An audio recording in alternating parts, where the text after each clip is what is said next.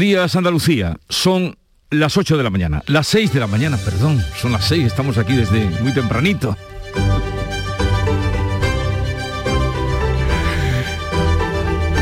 Y a esta hora, queridos oyentes, les invitamos a que despierten su mente y descubran la realidad. En Canal Sur Radio, La mañana de Andalucía con Jesús Vigorra.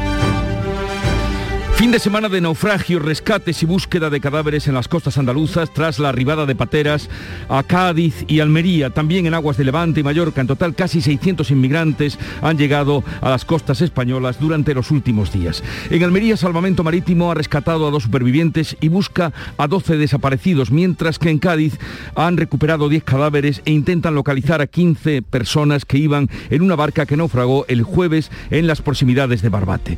También en aguas de Cádiz, un velero encontró a un ciudadano marroquí de 35 años que se lanzó a cruzar el estrecho en una pequeña tabla hinchable de las que usan los niños para aprender a nadar. Tanta debe ser la desesperación. Y este domingo continuó la llegada de pateras, tres en solo unas horas a Conil y Cádiz capital, en las que viajaban 42 marroquíes, todos fueron trasladados al Centro de Atención Temporal de Extranjeros en Algeciras. Y se cumplió este domingo la cuarta semana de la erupción del volcán de La Palma y otro río de lava se aproxima al mar y los palmeros se preparan para un nuevo confinamiento. Si no hay novedades, 4.600 alumnos y más de 600 profesores retomarán hoy las clases. 20 colegios e institutos han permanecido cerrados durante cuatro semanas y dos centros educativos ya han desaparecido bajo la lava. Y tras el 40 Congreso del Peso en Valencia, Pedro Sánchez reúne hoy a la nueva Ejecutiva refrendada por el 95% de los delegados socialistas en la que han incluido seis ministros y representantes de todas las comunidades. La Federación Andaluza pasa de siete a nueve miembros en esta nueva ejecutiva y el diputado por Jaén, Felipe Sicilia, será el portavoz de la misma. Un congreso del PSOE al 100% que dijo Sánchez, en el que ha prometido abolir la prostitución y poner fin a la reforma laboral y a la ley Mordaza en esta legislatura. Enseguida les ampliamos estas noticias de este lunes 18 de octubre, pero antes conozcamos el tiempo. Hoy esperamos cielos eh, con intervalos de nubes medias y altas en Andalucía, con algunas nubes bajas en el litoral mediterráneo y en el extremo oriental y brumas matinales en el área del estrecho sin descartar niebla. Suben las temperaturas, salvo en el Mediterráneo donde se mantienen e incluso pueden bajar. Soplará a lo largo del día viento de levante aumentando en el Mediterráneo y en el estrecho con intervalos fuertes. En Canal Sur Radio, la mañana de Andalucía con Jesús Bigorra. Noticias.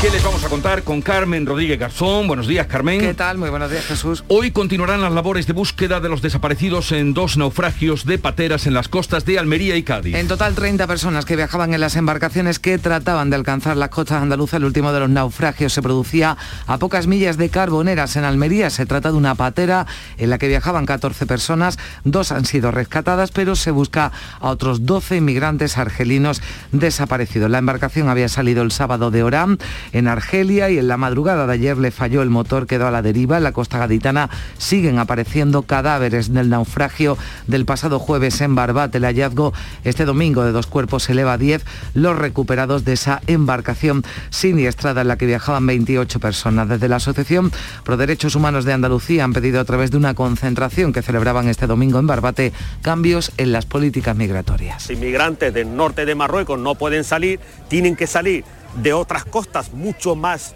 eh, lejanas, desde el Arache hasta la costa atlántica y por eso cuando ya llegan esas viejas embarcaciones de madera, pues eh, no tienen oportunidad de llegar a la costa española y muchos de ellos eh, se ahogan en el, en el estrecho. Este domingo seguían llegando inmigrantes a las costas gaditanas, 72 en seis pateras, pero no solo en Andalucía. En las últimas horas también han llegado a Baleares, Canarias, Comunidad Valenciana y Murcia. Han sido más de medio millar de inmigrantes, entre ellos tres mujeres embarazadas, varios menores y también un varón ya fallecido. Los mayores de 70 años comienzan a recibir hoy lunes la tercera dosis de la vacuna contra el COVID. Todos los andaluces con más de 70 años que hace seis meses o más recibieron la segunda dosis ya pueden ponerse esta tercera inyección de Pfizer o Moderna. Salud le suministra ahora este suero de refuerzo después de inocular a los pacientes inmunodeprimidos y a los ancianos de la residencia. La vacunación se llevará a cabo con cita previa en los centros de atención primaria, donde además pueden recibirla junto a la vacuna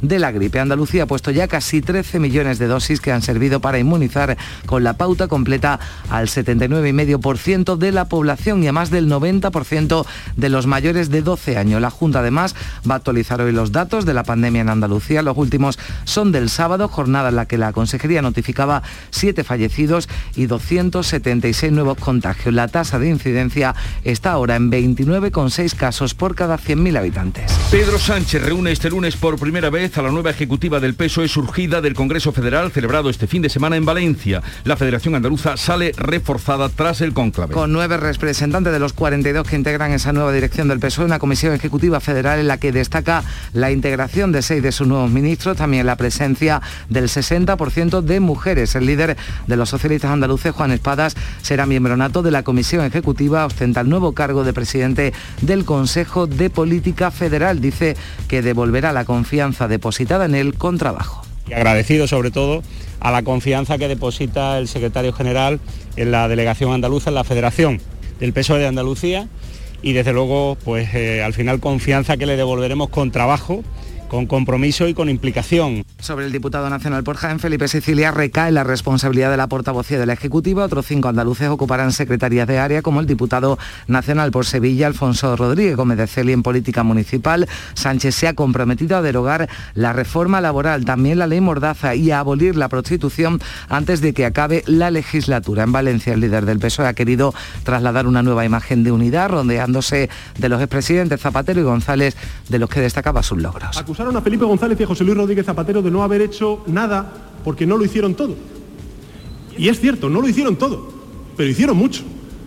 E hicieron lo mejor que tenemos, aquello en lo que nos podemos apoyar justamente para hacer frente a las dificultades y seguir avanzando como hemos hecho durante la pandemia. Hicieron avances que mejoraron la vida de todos y protegieron la vida de todos. El Partido Popular asegura que el Congreso ha supuesto la conversión final de los socialistas al Partido Sanchista y se ofrece a acoger a todos los socialdemócratas desencantados por la deriva hacia la que a su juicio está yendo el PSOE. En La Palma, al cumplirse la cuarta semana de la erupción del volcán, la lava ha vuelto a desbordar el cono norte hace unas horas. Dos coladas avanzan hacia el mar, arrasando todo lo que se encuentran a su paso. Se espera que se unan y que toquen pronto el agua. Ya están a menos de 200 metros del acantilado. En previsión de que pueda producirse una nube tóxica el director técnico del Plan de Emergencia Volcánica, Miguel Ángel Morcuende, avisa a los vecinos de los barrios costeros de un posible confinamiento, como ya se hizo la primera vez, aunque entonces no había peligro. No, fechas u horas no tenemos. Cuando vaya a llegar al mar tenemos esa posibilidad tener pequeñas explosiones, tener desprendimientos, como digo, de ácido clorhídrico. Evidentemente estamos monitorizando y vigilando la colada cuando sea menester eh, se aplicarán medidas, las medidas de protección civil correspondientes que probablemente, vamos, probablemente no, con seguridad será las de confinamiento. Dependiendo de la calidad del aire, la compañía aérea Vinter decidirá esta mañana si reanuda los vuelos cancelados desde hace dos días. Solo se puede salir de la isla por mar. Mañana se cumple un mes de la erupción del volcán. Hoy la ministra, la vicepresidenta de Asuntos Económicos, Nadia Calmiño, va a visitar la isla para conocer de primera mano los daños que ya se estiman en 450 millones de euros. Hablamos del 30% del PIB de La Palma. En deportes, tras el parón liguero, volvió a ganar el Sevilla. Venció en 0-1 al Celta en un partido en el que casi no hubo fútbol, pero el gol de Rafa Mir le da tres puntos importantísimos al club andaluz. Por cierto, que la densa niebla que se registraba ayer en el aeropuerto de Vigo, obligado a la expedición del Sevilla a retrasar hoy lunes su viaje de vuelta. Betis y Cádiz le ponen el punto y final a la jornada de este fin de semana. En el día de hoy se van a enfrentar al Alavés, los de Pellegrini y al Español, los hombres de Álvaro Cervera. Ambos equipos regresan a la competición con la necesidad de sumar para volver tras el parón liguero. La dinámica ganadora. En segunda, la Almería perdió el liderato al caer ante Leibar. En Ipurúa, el Málaga solo pudo conseguir un punto en la Rosaleda ante el Zaragoza. Estas son las noticias de este lunes 18 de octubre. Veamos cómo lo presentan los periódicos que ya ha repasado Javier Moreno. Buenos días. ¿Qué tal Jesús? Muy buenos días. El Congreso del PSOE en las portadas. Vamos a ver cómo titulan los diarios nacionales. El Mundo, Sánchez secunda Yolanda Díaz y reta a la Unión Europea con la reforma laboral. Dice el país que Sánchez anuncia el fin de la ley Mordaza y de la reforma laboral. Y en ABC, el 60% de los votantes socialistas piden la extradición de Puigdemont. Además, en La Razón, Sánchez abraza la socialdemocracia para ganar el centro. Por cierto que La Razón lleva hoy una encuesta de la que vamos a dar más detalles a lo largo del programa. Casado podría gobernar en solitario con el apoyo de Vox. Y algo o algunos titulares de la prensa de Andalucía. En Málaga hoy la Fiscalía alerta de que cada vez entran drogas más potentes. Hay narcoembarcaderos en la Axarquía porque tiene más litoral libre de viviendas. En Ideal de Granada, la Junta activa la ciudad de la justicia de Sevilla mientras Granada espera soluciones. Y mira este titular, otro asunto que nos ocupa también en los últimos días. Camiones parados en empresas de transporte granadinas por la escasez de conductores. Dice el diario Jesús que la dificultad para contratar lastra el crecimiento de las firmas grandes y asfixia a las más pequeñas. Un asunto que nos está mm. ocupando, que no afecta solamente a los británicos.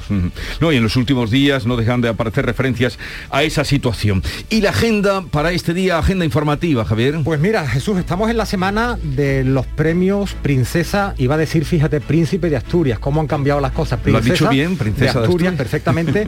Van a ser el próximo viernes y cuando vayamos conociendo o conociendo en detalle los nombres de los galardonados, yo creo que es bueno que desde hoy vayamos sabiendo por qué han sido concedidos. Hoy en Oviedo, la periodista y escritora norteamericana Gloria Steinem mantiene un encuentro con la prensa antes de recoger el premio de comunicación y de humanidades. Vamos a recordar que se le ha concedido por ser una referencia icónica esencial del movimiento por los derechos de la mujer durante seis décadas. En Madrid, después del planeta, del polémico planeta, hoy se falla el Premio Nacional de Ensayo. Y yo me pregunto, no lo sé, si habrá o no seudónimo, como en el caso de Carmen Mola y los tres ganadores que, según en una entrevista en El País, aseguran haberse escondido detrás de un nombre, no detrás de una mujer. Eso va a ser hoy, en Madrid, el Premio Nacional de Ensayo. El Museo Picasso, el de Málaga, ha presentado una exposición, El París de Brasé, fotos de la ciudad que amó Picasso, que incide en la relación profesional y de amistad que Brasé mantuvo con Picasso, quien lo consideró, por cierto, el mejor fotógrafo de, su obra. Y de los premios Príncipes de Asturias, hablábamos de cultura, comunicación, perdón, lo dije mal. El premio Princesa de Asturias, en este caso, el de investigación científica y técnica, eh, se lo han llevado siete investigadores. Hoy tres de ellos van a explicar sus investigaciones para el desarrollo de algunas de las vacunas contra la COVID-19. Me parece muy, muy interesante. Y un último apunte. Eh, se ha aplazado cuatro veces el Salón Gourmet, la 34 edición del Salón, Salón Gourmet. Es la mayor feria de productos de alta gama. Hasta el jueves van a coger tres pabellones de, de, IFEMA. Es en Madrid, por si alguien se quiere dar una vuelta. Y hay nada más y nada menos que 37.000 productos para probar. Ya he visto alguno, alguno porque siempre se presentan alguno nuevo, después lo contaremos, confitura de cactus. Sí, riquísimo, delicioso. y cerveza picante, ¿A dónde? ¿A dónde nos llevará? Eh, vamos a ver cómo amaneció la mañana, alegre como siempre, con Charo Padilla, ya te escuchábamos eh, transmitiendo esa energía. Charo, buenos días. Buenos días, pues mira, una de las respuestas que eh, estaba, la pregunta que hacía Javier Moreno, ¿por qué falta conductores? No lo han dicho ellos. Sueldo Deme usted un sueldo digno y saldrán eh, conductores como champiñones. Eso es lo que nos han dicho los 10, uh, 12 eh, transportistas que nos han llamado. muchos oyentes que tienes de la... Claro, porque en cuanto eh, se lanza la información, que lo estaba diciendo Olga y nosotros al principio en, los titulares que damos, pues rápidamente yo les pregunto a ellos qué pasa y ellos contestan rápidamente. Pero también hoy hemos tenido la entrevista con un guardia civil. Un guardia civil no por tradición familiar, sino vocacional, que es, que es, algo tan bonito que tú hagas la profesión, realizas la profesión que te gusta. Nos ha contado todo lo que hace, lo que realiza Em, la labor social importante que es para él lo, más. Y una de las cosas, por ejemplo, que, que se lleva a su casa son muchas tragedias que trata de olvidar, pero muchas alegrías, como las que nos ha contado de eh, la recuperación de un chaval, de un chaval, de un niño, de un bebé recién nacido, que fue eh, rescatado de un eh, cuarto de contenedores que lo pasó mal, fue, lo recuperaron en el hospital, se salvó y, se, y fue adoptado por una familia española. Recién, recién nacido, no tenía ni el cordón umbilical, estaba atado de, mala manera, ¿no? Y dice que esa imagen de ese bebé le impactó mucho, ¿no? Como esa, imagínate la tiene otra, ¿no? Vamos con la música.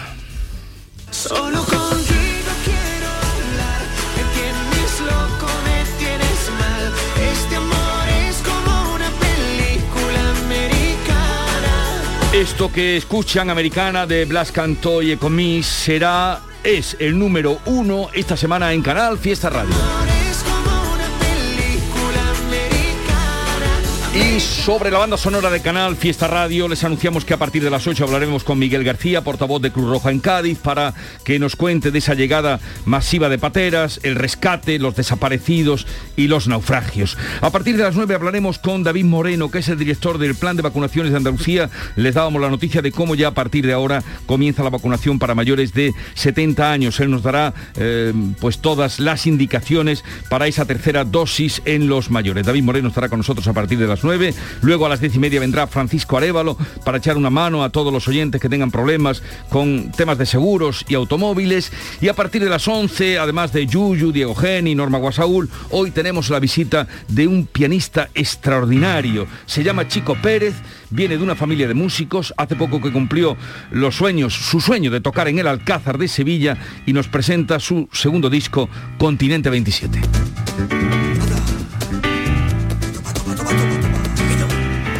Este es el piano flamenco moderno suena. con la fuerza, tiene una fuerza tremenda. Qué bien suena, sí, Vendrá y estará con nosotros a partir de las 11 de la mañana y ahora sigue la información en Canal Sur Radio. La primitiva presenta las aventuras del señor El Destino, hoy descubridores. Secretario, ¿por dónde íbamos? Por Colón. Descubridor. Vasco de Gama. Descubridor. Pizarro. Descubridor. Hernán Cortés. No hace falta que los halagues. Pero señor, he dicho que sin halagar. El destino es caprichoso y puede cambiar la historia. No te la juegues. Nadie te da tanto por solo un euro. Y por un euro más, echa la primitiva con Joker. Loterías te recuerda que juegues con responsabilidad y solo si eres mayor de edad.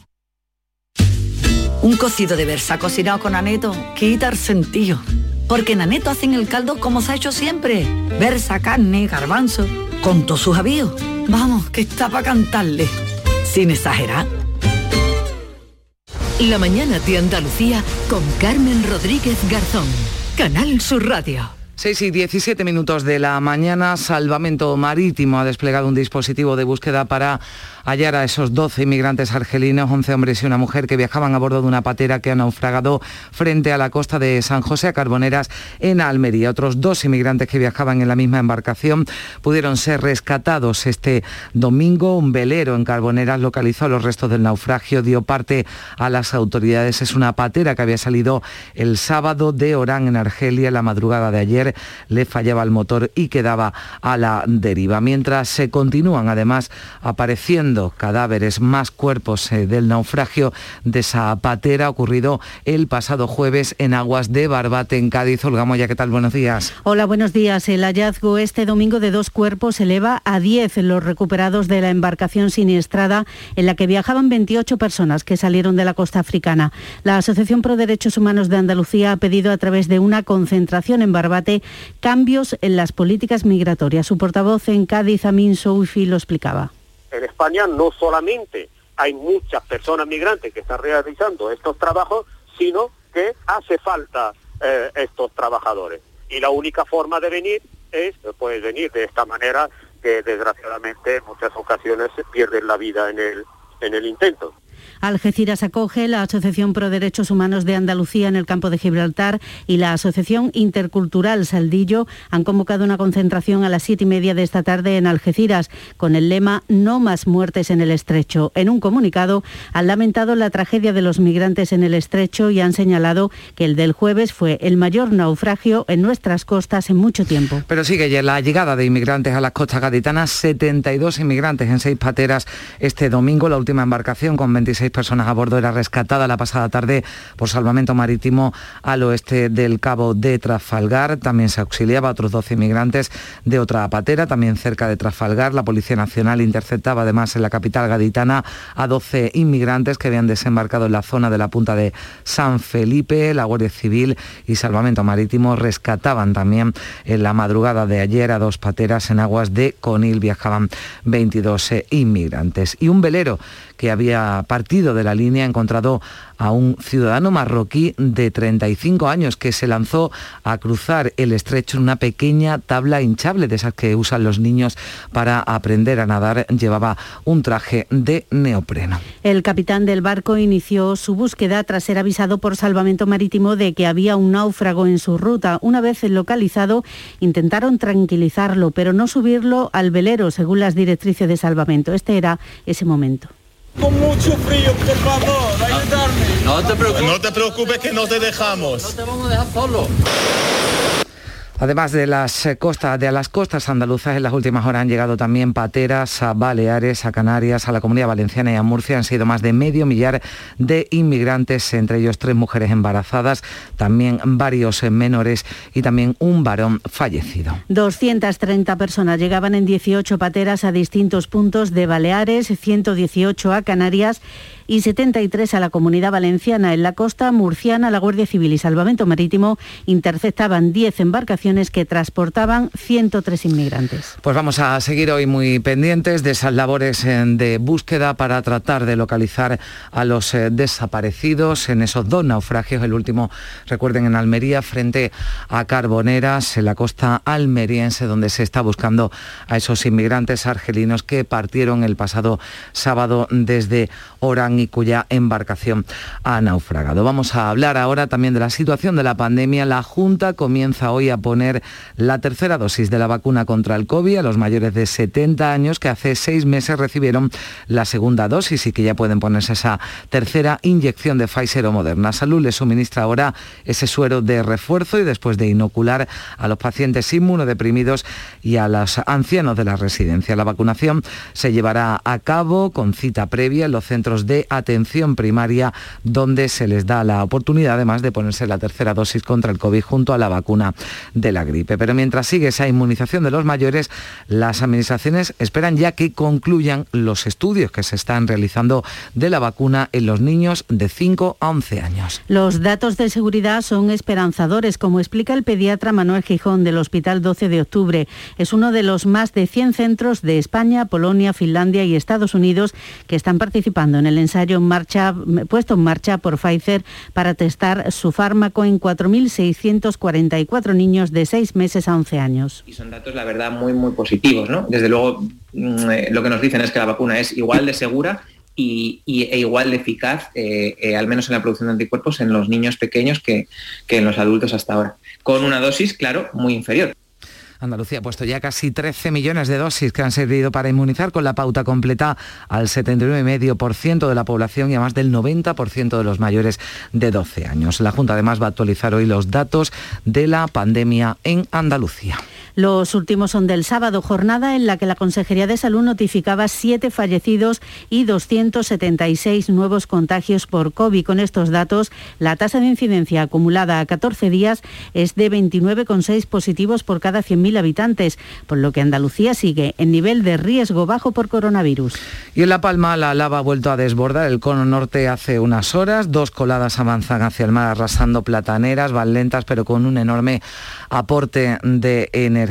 Se espera que se unan y toquen pronto el agua. Están a menos de 200 metros del acantilado con una temperatura de 1.200 eh, grados. Los eh, técnicos de la Administración Canaria están pendientes de la nube tóxica que puede provocar de nuevo el volcán y también advierten a la población, lo hacía el representante del Gobierno canario Rubén Fernández, de los movimientos sísmicos que van a seguir sintiendo, aunque serán esos movimientos a mucha profundidad sigue la, posibilidad de que se produzcan terremotos de, eh, intensidades por encima de 4,5, si es verdad que las profundidades también oscilan a mucha profundidad, por, encima de, esos 30 de los 30 kilómetros de profundidad, y hay otra sismicidad localizada entre los 10 y los 20 kilómetros, por lo tanto, va a seguir siendo sentida por la población y, bueno, y esto va a continuar a lo largo de los días eh, sucesivos. Y la audiencia de Castellón va a iniciar el juicio del conocido como caso Castor, que tratará de determinar la responsabilidad de los procesados en los más de 500 seísmos que causó la inyección de gas en la plataforma Castor situada frente a las costas de Vinaros en Castellón, que fue clausurada en 2017. Y nos situamos en Valencia, donde el secretario general del PSOE, Pedro Sánchez, clausuraba este domingo el 40 Congreso del partido con una defensa encendida de sus antecesores, Felipe González y Rodríguez Zapatero, para buscar un giro, decía, hacia la ortodoxia socialdemócrata. Ante los suyos y en calidad de presidente del Gobierno, Sánchez se comprometía a acabar con la reforma laboral, con la ley Mordaza y también en abolir la prostitución antes de que concluya la legislatura. Y avanzaremos poniendo fin a leyes como la ley Mordaza, como la reforma laboral del Partido Popular impuestas y sin acuerdos, que precarizaron los contratos y devaluaron los salarios de nuestros trabajadores y trabajadoras. Avanzaremos también fortaleciendo Europa. Y también sale de este Congreso un compromiso que llevaré a término.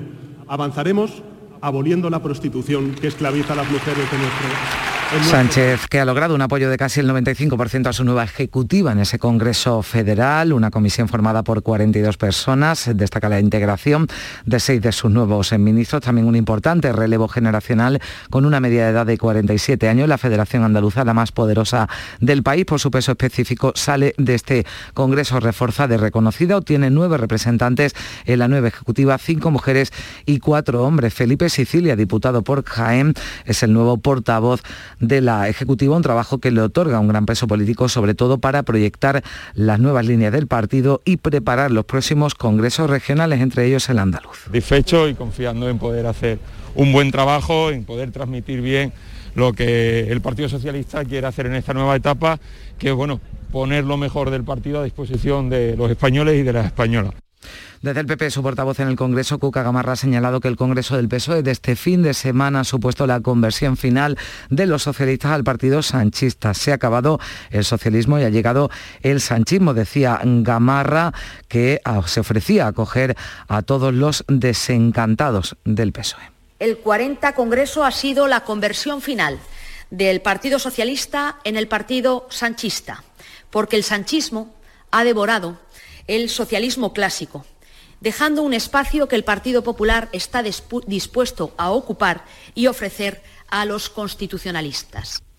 Y aquí en Andalucía, para abordar los presupuestos de la Junta, mañana martes el secretario general de los socialistas andaluces, Juan Espada, se va a reunir con el consejero de Hacienda, Juan Bravo. La Junta tiene previsto aprobar el documento en Consejo de Gobierno el próximo 3 de noviembre, ese día llevarlo al Parlamento sobre las cuentas andaluzas. El vicepresidente de la Junta, Juan Marín, hablaba de que son los más expansivos de la historia y destacaba la participación de ciudadanos. Son dos formas diferentes de gobernar. La del señor Sánchez, que solamente busca el apoyo de sus socios ¿eh? de Unidas Podemos, de Esquerra Republicana, de PNV, de los nacionalistas, en definitiva, de los separatistas en este país, y un gobierno como el de Andalucía, donde cuando Ciudadanos está gestionando, se le alivia, como digo, la carga a los que crean empleo y riqueza y también a la clase media y trabajadora. La mañana de Andalucía. Asegurarte en Montepío es muy diferente a hacerlo en otras compañías. Es como formar parte de una gran familia que lleva cuidando de los suyos más de 100 años. Descubre nuestras soluciones en salud, decesos, jurídico, retirada de carnet y mucho más, siempre a los mejores precios. Visita montepíoconductores.com. Montepío lo tiene cubierto. La mañana de Andalucía con Jesús Vigorra un programa informativo. Además, el Constitucional también se ha pronunciado sobre... De entretenimiento. Arturo Pérez Reverte, buenos días. Buenos días. Que te ayuda. Señor Calatayú, buenos días. Hola, buenos días. Y te divierte. La mañana de Andalucía son mejor. La mañana de Andalucía con Jesús Vigorra. De lunes a viernes desde las 5 de la mañana. Quédate en Canal Sur Radio. La radio de Andalucía. Y vamos ya con un avance de la información del deporte con Antonio Camaño. Volvió a ganar el Sevilla y numéricamente la trayectoria nervionense por ahora en esta liga parece inapelable. Más allá de esa derrota en Granada, se mantiene arriba en la tabla, vuelve a ganar fuera de casa y calma unas aguas que parecían enrarecidas. En Vigo el Sevilla ganó un partido en el que no pasó nada, en el que casi no hubo fútbol, partidos que el Sevilla controla desde la monotonía y que gana gracias a un chispazo, como el de Rafa Mir en el día de ayer. El protagonista lo analizaba así. Pero bueno, el equipo está en buena línea, trabaja muy duro durante la semana y bueno, ¿no? Eh, estos partidos pues dan esa confianza, ¿no? Para seguir. La que sigue, la que continúa es en el día de hoy la jornada de Liga. El Cádiz visita al Español, un partido vital para el equipo de Álvaro Cervera ante un rival directo al que de ganar superaría en la tabla clasificatoria. Con toda la polémica surgida en las últimas semanas, no es el mejor ambiente para enfrentarse al equipo españolista. Llama la atención la ausencia en la convocatoria de Andone, Iván Ilejo y lógicamente la de después de la polémica que se ha vivido durante toda la semana. Y el Betis, partido también en Mendizorroza a las 7 de la tarde, busca acercarse a las posiciones europeas ante un Deportivo a la vez que quiere salir de la zona de descenso. Regresa a la lista de convocado Canales, fundamental para el técnico chileno del Betis. Sergio comenzó trabajando antes con el grupo que Víctor, Víctor se ha integrado solamente los últimos días, así que no va a estar citado para este partido, pero ya está en condiciones de reaparecer de la semana siguiente. En segunda división, el Almería perdió el liderato al caer ante el Eibar en y el Málaga solo pudo conseguir un punto en la Rosaleda empatando ante el Zaragoza. Y en la Liga CB, derrota del Betis ante el Gran Canaria 94-70 y también de Unicaja ante Manresa por 85-74.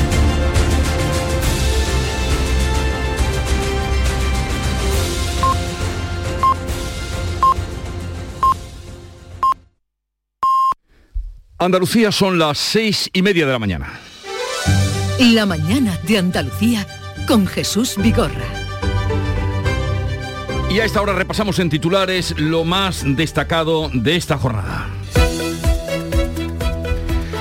Naufraga una segunda patera frente a las costas andaluzas. Salvamento Marítimo ha rescatado a dos supervivientes y busca a 12 desaparecidos en aguas de Almería. Los servicios de rescate han recuperado 10 cadáveres e intentan localizar a 15 personas que zozobraron el jueves frente a Barbate. Casi 600 inmigrantes han llegado a las costas españolas durante el fin de semana. Los mayores de 70 años pueden ponerse desde hoy la tercera vacuna de refuerzo contra el COVID. Será con cita previa a los centros de salud. La única condición es que hayan pasado seis meses desde que completaron la pauta. Si lo desean podrán recibir también la vacuna de la gripe. La pandemia se mantiene en riesgo bajo.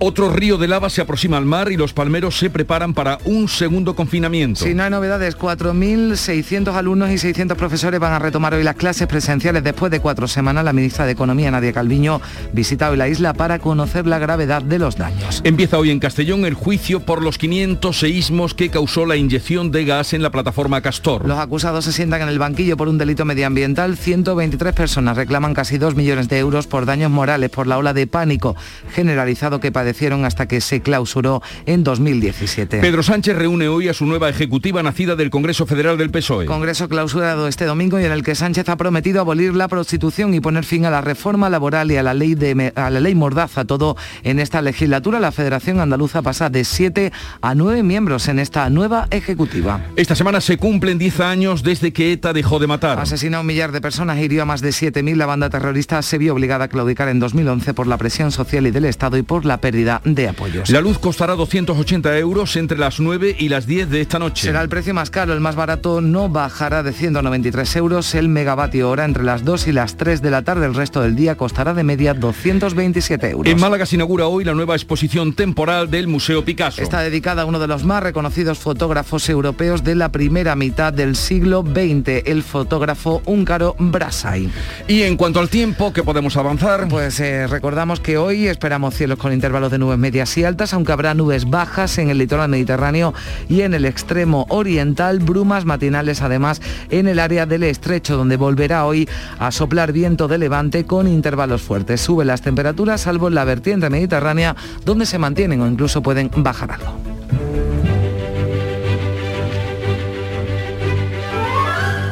Hoy en la festividad de San Lucas, San Lucas Evangelista, mm, con su nombre se celebra la feria, pero ya se ha terminado.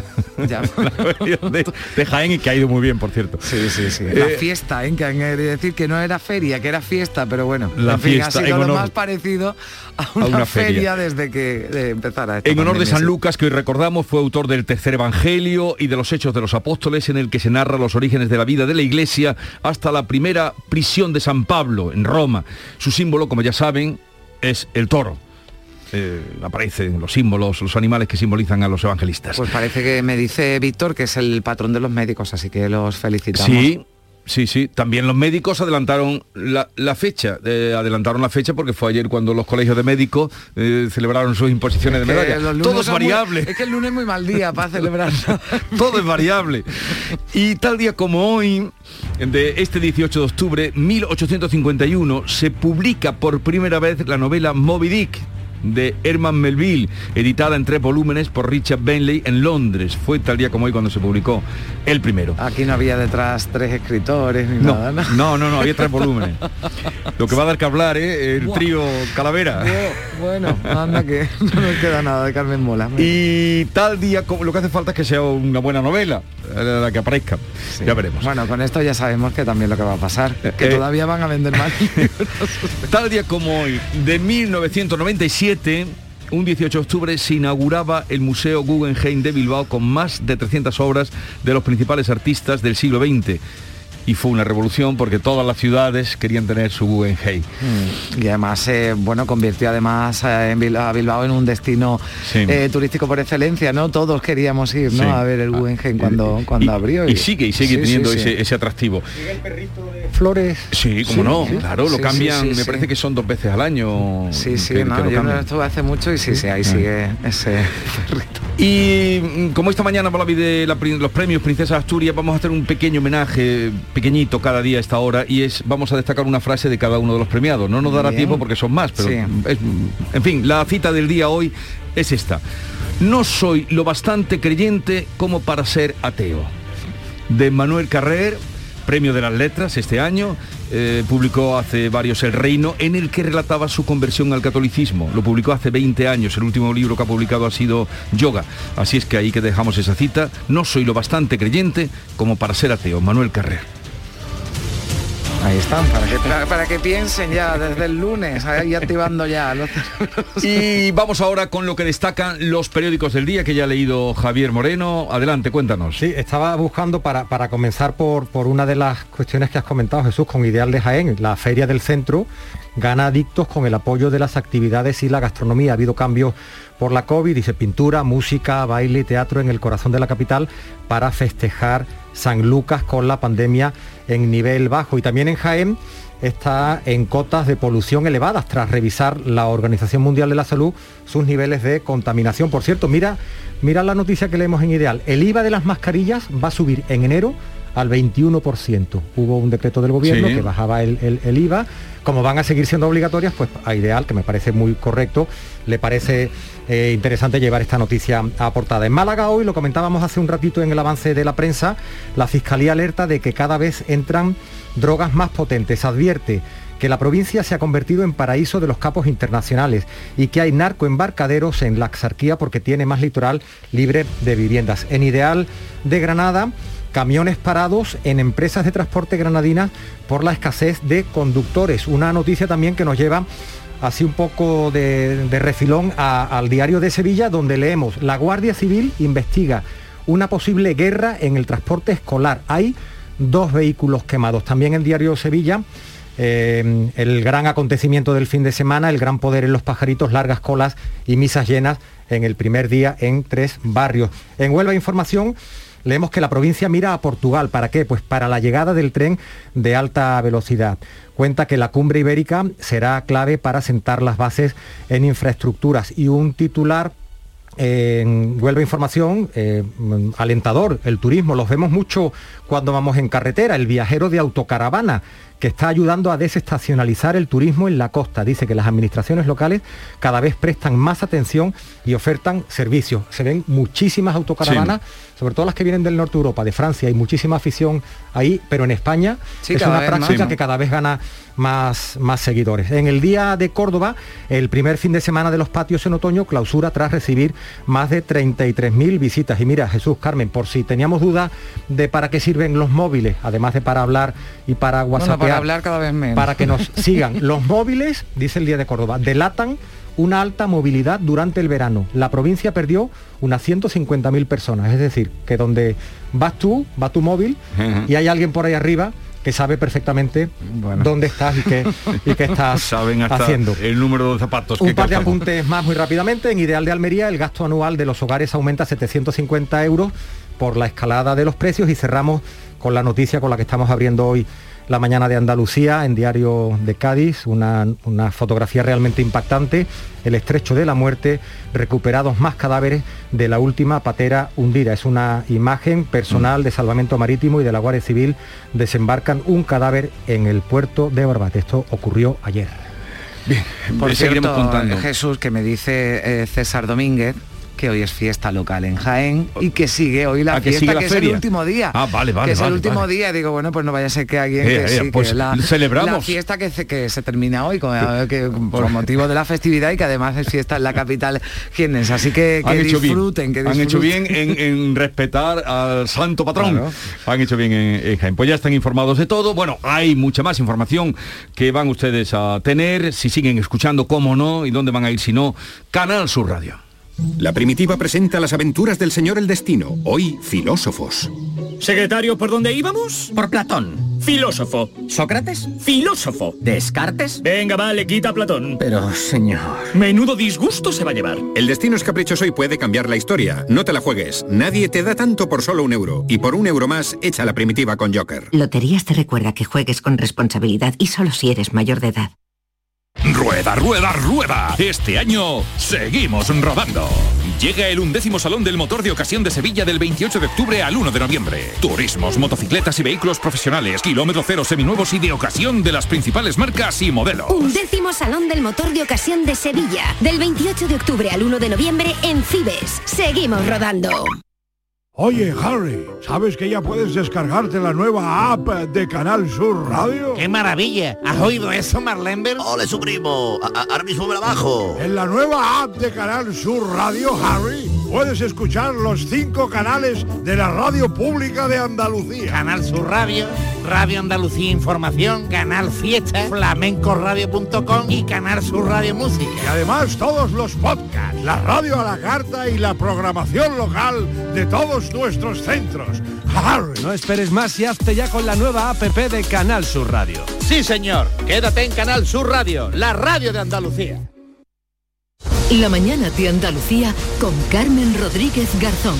Canal Sur Radio. Son las 7 menos 19 minutos de la mañana. La Audiencia Nacional juzga desde hoy lunes a un yihadista acusado de estar preparando un atentado masivo en Madrid con artefactos explosivos. El fiscal pide 20 años de cárcel para este hombre al que se le intervino en su casa abundante material para fabricar bombas y manuales de adoctrinamiento del Estado Islámico. En su ordenador también se halló un documento en el que se fijaban objetivos como fiscales de la Audiencia Nacional, políticos, miembros de las fuerzas y cuerpos de seguridad y del ejército, comisarios o acuartelamientos. También lugares de gran afluencia de personas que previamente había grabado como estaciones de metro y de cercanías en Madrid. Esta semana además se cumplen 10 años desde que la banda terrorista ETA dejó de matar hasta ese momento, 20 de octubre de 2011, dejó un saldo de un millar de muertos y casi 7.000 heridos.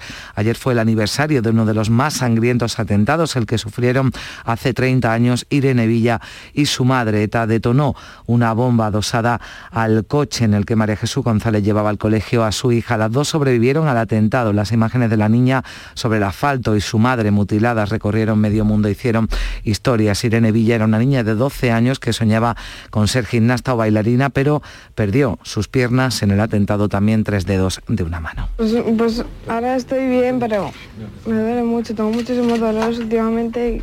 El Endacari Íñigo Urcullo ha asegurado este domingo que tras 10 años y la violencia de ETA existen aún heridas que deben cicatrizar, aunque apuesta por construir entre todos una Euskadi políticamente plural y socialmente diversa, sin que nadie, decía, usurpe y pretenda nuevamente hablar en nombre del pueblo vasco, así lo señalaba en un artículo de opinión publicado este domingo por el Correo y el Diario Vasco. Y hablamos de la luz porque el precio medio de la electricidad en el mercado mayorista vuelve hoy a repuntar tras encadenar dos días consecutivos de caídas. Va a costar 227,45 euros el megavatio hora. Esto supone un aumento del 8,5% respecto al de ayer. El precio máximo se va a registrar de 9 a 10 de la noche cuando será de 280 euros el megavatio. Este fin de semana, afortunadamente, no ha habido ningún accidente mortal en las carreteras andaluzas. En España se han fallecido dos personas, una en la provincia de Badajoz, otra en Valencia. Además, la policía local detenía en Casa Bermeja, en Málaga, un hombre de 31 años que se dio a la fuga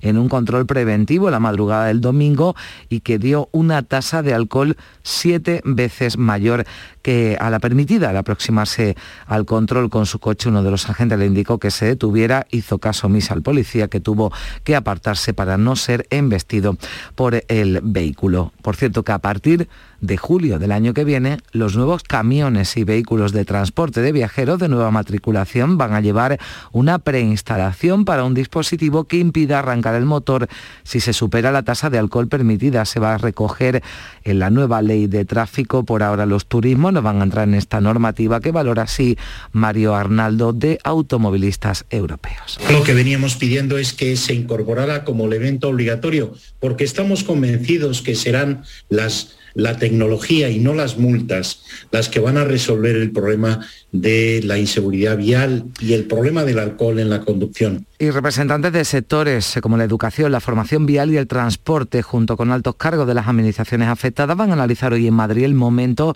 delicado por el que atraviesa el transporte por carretera. Debido a la escasez de conductores, van a debatir sobre la oportunidad de modificar el sistema de cualificación de los mismos para solucionar o aliviar ese problema, esa escasez de conductores. El foro lo ha organizado la Confederación Nacional de Autoescuelas Españolas. El encarecimiento y el desabastecimiento de las materias primas amenaza, por otro lado, al sector de la construcción. Cuatro de cada diez empresas han cancelado o paralizado las obras en el último trimestre. Así lo desvela un estudio de la Confederación Nacional de la Construcción que asegura que el coste de los proyectos ha subido más de un 22%, como destacaba Antonio Baeza, que es el director técnico de construcciones. Nos están advirtiendo semana a semana que sus precios que nos habían dado hace meses, que los tienen que revisar, o hace semanas, tienen que revisar los precios porque les están subiendo los precios del suministro. En cambio, se prevé que el sector a medio plazo necesite 700.000 trabajadores para las obras que se van a llevar a cabo con los 70.000 millones de euros que vendrán de los fondos europeos. Siete de cada 10 euros que se van a invertir tendrán que ver con la construcción. Son los cálculos que realiza la Fundación Laboral de la Construcción y en la que está presente tanto la patronal como los sindicatos. Y en la actualidad tenemos una, una falta de mano de obra cualificada también mm, es consecuencia de que eh, el sector de la construcción cada día va evolucionando hacia una mayor tecnificación e industrialización. No hay electricistas, no hay carpinteros, el oficio se ha perdido a nivel general.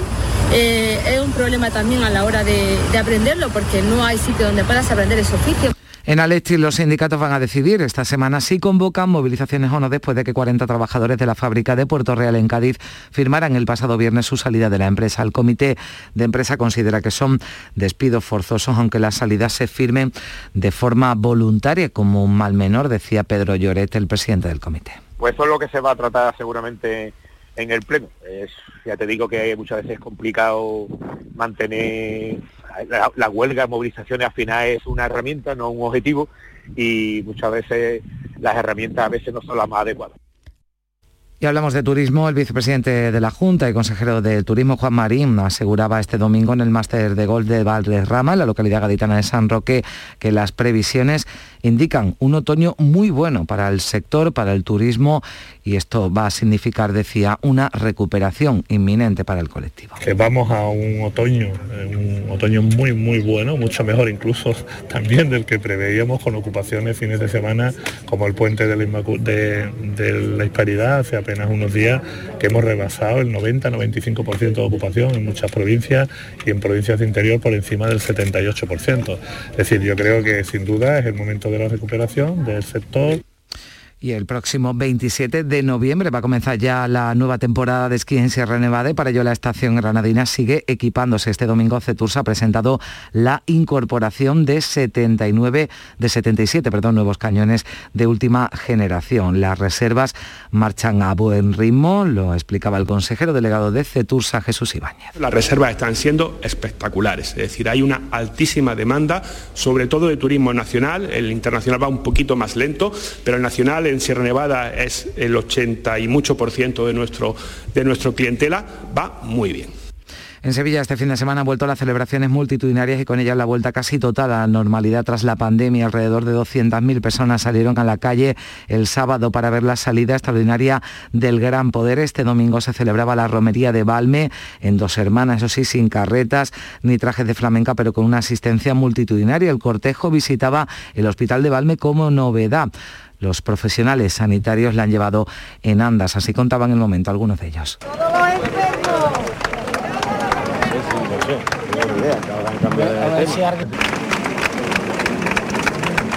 Bueno, porque esto es un honor.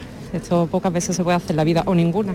Y bueno, esto es histórico, soy, soy de dos hermanas y vengo, estoy aquí pues no solamente por los enfermos, sino por los problemas sociales que los Y la Plaza de Toros de Jaén ha sido el escenario de un homenaje sorpresa a nuestro compañero Juan Ramón Romero, director y presentador del espacio Carrusel Taurino, un reconocimiento ideado por la Peña Taurina, la Montera de Plata de Córdoba, con el patrocinio de la Escuela de Equitación y Doma Villa de Córdoba y la colaboración de esta casa. El premio a Juan Ramón fue entregado por la directora de los servicios informativos de Canal Sur Radio, Carmen Miamonte. Carrusel Taurino es un referente a nivel internacional. Paramón, merecidísimo premio por muchos carruseles taurinos. Gracias a todos vosotros, a los oyentes de Carrusel Taurino, de todo corazón y gracias a este super equipo que sabéis que busca los sonidos para convertirlos en imágenes, que es nuestro lema, y que lo consiguen porque son los mejores. Yo soy un humilde, humilde coordinador y aprendiz de todo. No me importa que sea fuego o. Tras cuatro aplazamientos por la pandemia, este lunes se inaugura la 34 edición del Salón Gourmet, la mayor feria de productos de alta gama que hasta el jueves acogerán tres pabellones de IFEMA en Madrid con 37.000 productos y 1.300 de ellos nuevos en el mercado, como la confitura de cactus, la cerveza picante, el licor de tabaco o patatas fritas de chipirones en su tinta. Almería es la provincia invitada con sus salazones, lácteos, conservas o aceite de oliva. Así hemos llegado a las 7 menos 10 minutos. Se quedan ahora con la información local. En la mañana de Andalucía de Canal Sur Radio, las noticias de Sevilla. Con Pilar González. Hola, buenos días. Hoy Salud vuelve a abrir en Sevilla tres nuevos espacios para vacunar a los mayores de 70 años y poner así la tercera vacuna y también la de la gripe. Hoy tenemos intervalos de nubes altas, el viento sopla variable flojo en el sureste, sopla viento de componente sur. Las temperaturas suben. La máxima prevista es de 31 grados en Écija y en Morón y 32 en Lebrija y en Sevilla, donde a esta hora tenemos 21 grados. Porque realizar una obra eficaz y eficiente en Sevilla es posible. Revesan. Contamos y trabajamos con arquitectos, administradores de fincas y para particulares, llevando a cabo sus proyectos con la calidad y seriedad que nos caracteriza. Contáctenos en revesan.es. Revesan, transformando Sevilla. Los lunes, a las 10, El Llamador en Canal Sur Radio. En Canal Sur Radio, las noticias de Sevilla. Hoy comienza en la capital la campaña de vacunación de la tercera dosis contra el coronavirus junto a la vacuna de la gripe y a mayores de 70 años. Se han habilitado para ello puntos de vacunación en la Facultad de Derecho, en el Centro de Formación Profesional Ocupacional Guadalquivir, en la Candelaria y también en la sede del Distrito Sanitario. Para la cita, Salud va a enviar un SMS siempre que hayan transcurrido más de seis meses desde la administración de la segunda dosis. Hasta ahora hay 1.571.000 personas con la pauta completa de vacunación en nuestra provincia. En estos momentos hay además 44 personas hospitalizadas, 10 de ellas están en UCI. Además de la vacunación de la tercera dosis contra el COVID, en estos puntos externos comienza también la administración de la vacuna de la gripe en los centros de salud, eso para las personas de entre 65 y 69 años. Y este fin de semana ha sido el primero en el que toda nuestra provincia estaba en nivel de alerta cero. Se ha celebrado la salida extraordinaria del Gran Poder, la media maratón, la primera feria de sabores de Sevilla en la Diputación y también la romería, la peregrinación de Valme. Todo ha sido con una gran participación de público. El Gran Poder está ya en la parroquia Blanca Paloma, en Los Pajaritos, donde puede visitarse en el mismo horario que tiene la Basílica de San Lorenzo. En la primera misa que oficiaba el párroco, este decía. Está cargando la cruz. Viene a soportar aquello que a ti y a mí nos hace sufrir. Y en este barrio la cruz le ha tenido que pesar, porque tenemos mucho sufrimiento. Conocemos mucho el dolor. Esa cruz pesa. Por tanto, dolor de este barrio por tanto sufrimiento. Y cuando iba cruzando el Señor el barrio, me iba acordando de tantas circunstancias y tantos enfermos y tantas familias que se iban acercando y tantas lágrimas que iban saliendo, porque saben que Él puede hacer el dolor y el sufrimiento más llevadero. Alrededor de 200.000 personas salieron a la calle para ver la salida extraordinaria del Gran Poder. Son datos del Centro de Coordinación Operativa de la ciudad. El delegado del Distrito Cerro Amate, Manuel Flores, ha querido felicitar a la ciudadanía en general y en especial a los vecinos de los pajaritos el saber estar y el acompañamiento que la imagen ha tenido desde que ha entrado en el distrito, yo creo que es digno de resaltar por la ejemplaridad. Un vecindario que respondía con agradecimiento. El barrio tiene aquí al señor de Sevilla es muy importante, porque aquí la gente lo espera con muchas ganas. Lo agradecemos mucho, este acercamiento de, de la fe de Sevilla y de el mundo, vamos a poner también. Y también se ha celebrado la peregrinación de la Virgen de Balmes, sin carretas, sin caballos, sin trajes de flamenca, pero multitudinaria y respetuosa. Como novedad, la Virgen ha visitado el Hospital de Balmes, que lleva su nombre, y es la primera vez que lo hace en sus 40 años de historia. Durante ese momento han sido profesionales sanitarios del propio centro quienes la han llevado en andas. Así, este era el momento como lo vivían Ana Galmez Blanco, que es enfermera, Marfe, trabajadora social, y Asunción Navarro, médica internista. Porque esto es un honor. Esto pocas veces se puede hacer en la vida o ninguna bueno, esto es histórico, soy, soy de dos hermanas y vengo, estoy aquí pues no solamente por los enfermos, sino por los problemas sociales que los enfermos cada uno traemos aquí. Es muy importante porque lo hemos pasado muy mal en la pandemia y la verdad que agradecemos a la Hermandad de Valme este detalle. Y éxito también en la media maratón de Sevilla con 7.200 corredores que han participado. La prueba se ha desarrollado con normalidad a lo largo de dos horas y media que ha durado. El delegado de deportes del Ayuntamiento, David Guevara, ha puesto en valor la capacidad de la ciudad para organizar eventos multitudinarios. Sevilla ha vuelto a demostrar su capacidad y experiencia para organizar grandes eventos. Eso se ha puesto de manifiesto este fin de semana. Hoy tuvimos una gran media maratón de Sevilla. Ha vuelto a ser eh, la ciudad la fiesta de running y con la celebración eh, de la pasada nocturna de Guadalquivir y esta gran media maratón seguimos en la senda de la recuperación de los grandes eventos deportivos de la ciudad y la normalidad en el deporte. Y en ese camino de la normalidad, hoy se ponen a la venta las entradas para el Salón Internacional del Caballo, con la que la organización de este evento recupera esa normalidad después de que en la edición pasada solo pudieran acceder profesionales y un número limitado de invitados. Y también hoy se abre el plazo de inscripción para el Cross de Itálica. Se va a celebrar del 20 al 21 de noviembre. En su última edición participaron 3.500 corredores. Son las 6 de la mañana y 55 minutos. Vuelve al patio de la Diputación la muestra de la provincia. 10 ferias empresariales desde el 16 de octubre al 19 de diciembre. Cerveza artesanal, vinos y licores, joven empresa, mujeres empresarias, nuevas tecnologías, productos y sabores de la provincia. Te esperamos. Conoce tu provincia. Más información en la web prodetour.es. Diputación de Sevilla. Las noticias que más te interesan las tienes siempre en Canal Sur Mediodía, Sevilla. Y este miércoles, desde la sede de la Universidad Nacional a Distancia, la UNED, en Sevilla. Un centro en el que puedes cambiar tu futuro eligiendo estudios entre más de 28 titulaciones. El mayor campus de Europa que estrena curso. Canal Sur Mediodía, Sevilla. Este miércoles, desde las 12, en directo, desde la sede de la UNED en Sevilla. Con la colaboración de la UNED en Sevilla.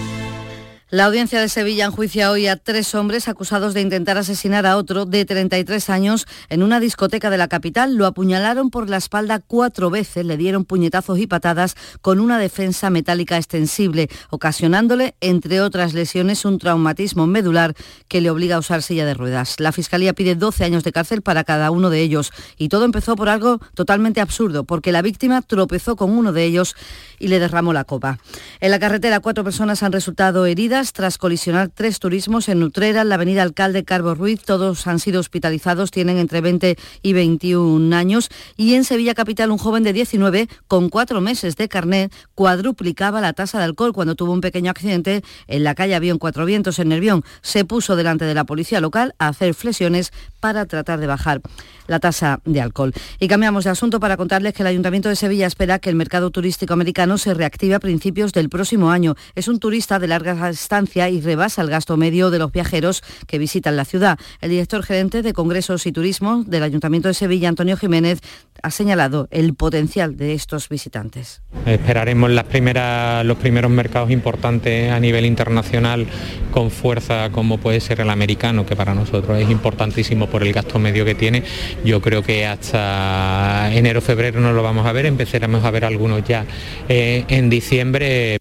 Y la multinacional sevillana Yesa ha decidido abrir su capital a un fondo británico para acelerar su crecimiento. Activará un plan de inversiones para crecer dentro y fuera del país. Un plan que persigue duplicar la facturación de la compañía en cinco años hasta los 500 millones de euros para crear un grupo español líder de servicios digitales. Su presidente, José Luis Manzanares Japón, seguirá al frente de la empresa con el actual equipo. La incorporación de un socio financiero es un paso natural en la evolución de la consultora que tras 55 años aspira a seguir creciendo y aprovechar la oportunidad de concentración en el sector. Creemos que ANCE será el socio ideal para ayudarnos a alcanzar nuestras aspiraciones de crecimiento a nivel global.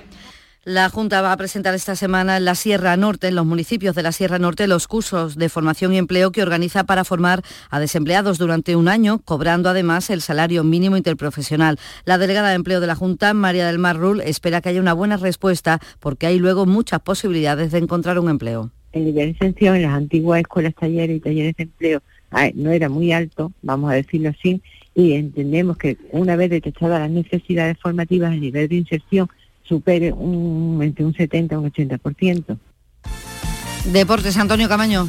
Volvió a ganar el Sevilla 0-1 al Celta de Vigo en Balaídos en un encuentro en el que no pasó absolutamente nada, en los que casi no hubo fútbol, partidos que el Sevilla controla desde la monotonía y gana desde acciones aisladas por algún chipazo, como el de Rafa Mir en el día de ayer que le dio tres puntos importantísimos al equipo de Lopetegui. Y el Betis se juega en el día de hoy, busca en Mendizorroza a las 7 de la tarde ante el Alavés acercarse a las posiciones europeas, regresa a la lista de Pellegrini Canales que no ha estado los últimos uh, partidos después de la derrota ante el Villarreal, el Betis busca volver a la senda de la victoria ante un Alavés que está en la zona de descenso. Y el distrito de Triana ha decidido prolongar hasta febrero las visitas a los corrales del barrio tras el éxito tenido este fin de semana. A esta hora tenemos 21 grados en Isla Mayor, 19 en Utrera, 19 en Los Palacios, 21 en Sevilla.